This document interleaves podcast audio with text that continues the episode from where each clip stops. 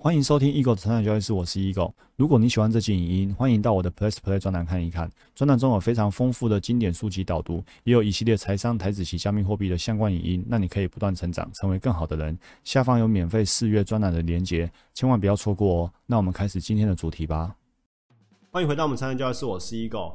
我们来学习这个礼拜的周一正念交易心理学。我们今天的学习呢，来到了一个正念哈达瑜伽。那跟大家说明一下，就是我们在这里分享的不是要告诉大家说怎么去做瑜伽，也不是要教大家如何去正念静观。比较多的时候，我们专栏分享的是正念的好处跟它的一些知识道理。那详细的细节呢，大家可能还是要自己买书来看或者去上课哦，因为我终究不是一个专业的正念的老师哦。好，他说瑜伽也是静观，我们培育力量、平衡跟弹性。卡巴巴金博士在书上告诉我们说，只要我们把正念带入到任何的活动，那那个活动呢就会转换成一种静观，而静观练习呢，它就只是一种提醒，提醒我们自己呢保持全然的觉察，不落入昏沉，也不受思索的心智呢所遮蔽。在刻意的练习呢，静观呢是必要的。如果我们忘记提醒自己练习呢，大脑的自动导航呢就会迅速接收一切。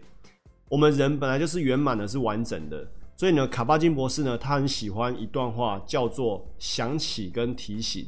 想起呢，就是告诉我们说，我们遗忘了一个本来就已经在那边的东西，但是呢，它其实是可以亲近的，只是呢，它暂时被遮蔽。那被遗忘的东西呢，需要刻意被提醒。就譬如说，他要提醒我们要去想起，专注在当下。提醒我们呢，要跟身体呢保持一个同在的状况。有时候我们就忘记了，哦，被惯性反应、被自动导航给牵走了。人本来就是圆满的、完整的，只是我们忘了或者暂时被遮蔽。所以呢，要提醒跟想起。以交易来说呢，提醒就是提醒自己呢，要去想起说要顺势交易哦。提醒自己说，哎，你要想起哦，你要依法操作哦。所以提醒跟想起这两个字蛮美的。那书上介绍的就是正念哈达瑜伽。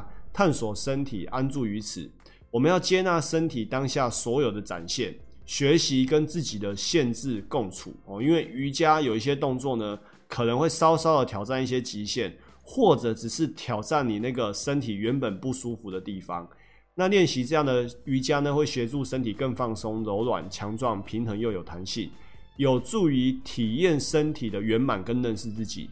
你每一个伸展抬举，都学习跟自己的限制共处。然后呢，让我们可以在这过程当中呢，时刻保持觉察跟耐心。而瑜伽有别于其他的运动，它没有催促，也不会跟你说要不断的进步，它只强调呢，我们非用力追求的艺术。那所以呢，瑜伽可以让我们从一种行动模式切换到同在的模式。在很多运动啊，我们通常都是抢先求快，我们常常就是呢惯性反应，甚至呢缺乏觉察。所以呢。但是呢，瑜伽告诉我们说，在运动的时候呢，提醒自己进入同在模式，其实并不困难。就好比物理治疗师常常教人们疗愈自己的身体，但是其实呢，疗愈最重要的两个盟友叫做呼吸跟心灵，哈，我们也不要忽视的。我们要聆听身体的讯息，不去压抑，不去忽略，不过度，也不要不急。所以，除了自己的身体之外呢，没人可以聆听自己的身体。如果你渴望成长跟自我疗愈，那你就必须担起聆听自己身体的责任。比如说，你常常觉得自己的健康状况不好，你觉得自己好像在走下坡，你觉得这里或那里有痛、生病，你就不去理会。卡巴金说呢，你不去理会那些疼痛呢，这只是一种短期的保护机制。好，如果事情不严重，它可以自己复原就算了。但是呢，很多所谓的痛啊、病痛啊，它需要是我们去正视它，而且改善。只是呢，很多人选择僵化，或者呢固执于自己的信念。他认为说，好吧，就这样吧，我也就不理他了。然后觉得他就是私人的，我就干脆这只手臂不要了，这里就不要处理就好了。哦，这只脚趾头这样就坏了就好了，手指头就不理他了。很多人会觉得说自己呢，就是这个做不到，那个做不好，进而贬低了自我意向或者身体意向。过重就是一种严重的问题。那其实呢，不停损也是一种严重的问题。你想想哦。我们在面对自己的身体的时候，觉得身体有病痛就不去理会，然后这好像是短期的保护机制，但是呢，它其实需要我们正式改善。我们没有这样做。你去想想，停损是不是一样的事情？很多人为什么会大赔？为什么会套牢套那么久？就是因为不去理会，短期不理会好像可以当做没事情，但是呢，你就只是僵化固执，认为这张股票就当做没了，这笔钱当做没这回事发生了，认为这笔钱就是失能了，所以你觉得自己不可能把股票做好，那个也做不好，然后呢就贬低了自己，然后的交易绩效也不会好，所以我们才在今天的刚刚的盘后已经提到，很多时候为什么我们要谈这些正念谈生活？因为呢，生活上的、身体上的习惯。往往就会被我们拿来做交易，所以我们要改变交易绩效的一个很好的途径，就是改变自我觉察，改变自己跟身体同在的那种方法或者是观念想法。卡巴金说呢，如果我们今天身体啊越是不动，我们健康状况呢就越不好。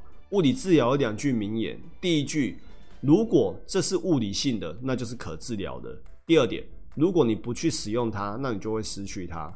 所以重点不在于你做了什么，而是呢，你需要跟自己的身体呢一起去做一些活动。如果你的身体或者身体哪些部位没有被要求要弯曲啊、蹲下啊、扭转啊、伸展啊或者奔跑等等的，那你那个部位或那个关节、那个机能、那个功能呢，状况就会每况愈下。但是你会只是觉得自己呢健康状况不好，那其实这是因为你没有去在乎它。好，所以这一这一则正念瑜伽告诉我们说，其实。我们透过瑜伽这个动作的这个手段，其实可以更加认识自己的身体，而且在这过程当中呢，你的身体很多部位都会被去动到，所以你会借此发现到以前你可能已经是一种惯性习惯，不去动它的位置会出现，可能疼痛感会出现，这个时候呢，你要懂得去跟它同在。好。那书后面呢有很多执行瑜伽的细节跟图说，我就不在这里跟大家说明了。好，啊，邀请大家呢也买书过来阅读。那我的心得是这样，我这个第二季跟第三季呢有练了一段时间的太极。我练太极的时候呢，也有书上这样的感觉，就是呢去体验到自己的限制。比如说练太极呢，有一些动作呢会让你腿酸到爆炸，你的大腿、小腿都狂发抖哦。比如说我们练习外功的时候。或者你在练习内功的时候呢，根本就是考验耐性。我就曾经吹着冷气，然后风扇开到最大，结果呢，却还是那个那个香汗淋漓的概念，哦，就是全身满身大汗，就只是站着而已哦，练到满身大汗哦，那就是在练内功，考验自己的耐性。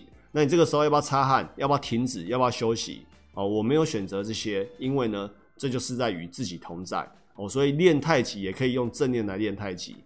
那我用正念练习呢，可以让自己达到说，哎，酸是酸，不耐性是不耐性，然后我就是我依旧是我，然后呢，我可以持续达到练习所需要的一个条件，比如说要内劲进那个站桩二十分钟，这二十分钟可能很不舒服，可能觉得已经时间不想再练习了，撑不下去了，但是我还是可以，我是我，依旧把事情完成，所以呢，就可以从行动切换到与自己同在。好比我以前很喜欢打篮球，我现在回想啊，我打篮球的时候从来不曾有过什么叫自我觉察，从来不知道那时候的念头是什么，就只是觉得球来就是要每一球都把它打好之类的。但是呢，随着这些日子的练习呢，我现在觉得自己呢可以随时随地都保持抽离跟觉察。那当你可以抽离跟觉察，其实你看事情会更客观，尤其在做交易的时候，你才可以做到呢，资金在局里，情绪在局外。那这一切呢，必须要练习而得。所以卡巴金博士刚刚也说的，正念其实是需要刻意练习的。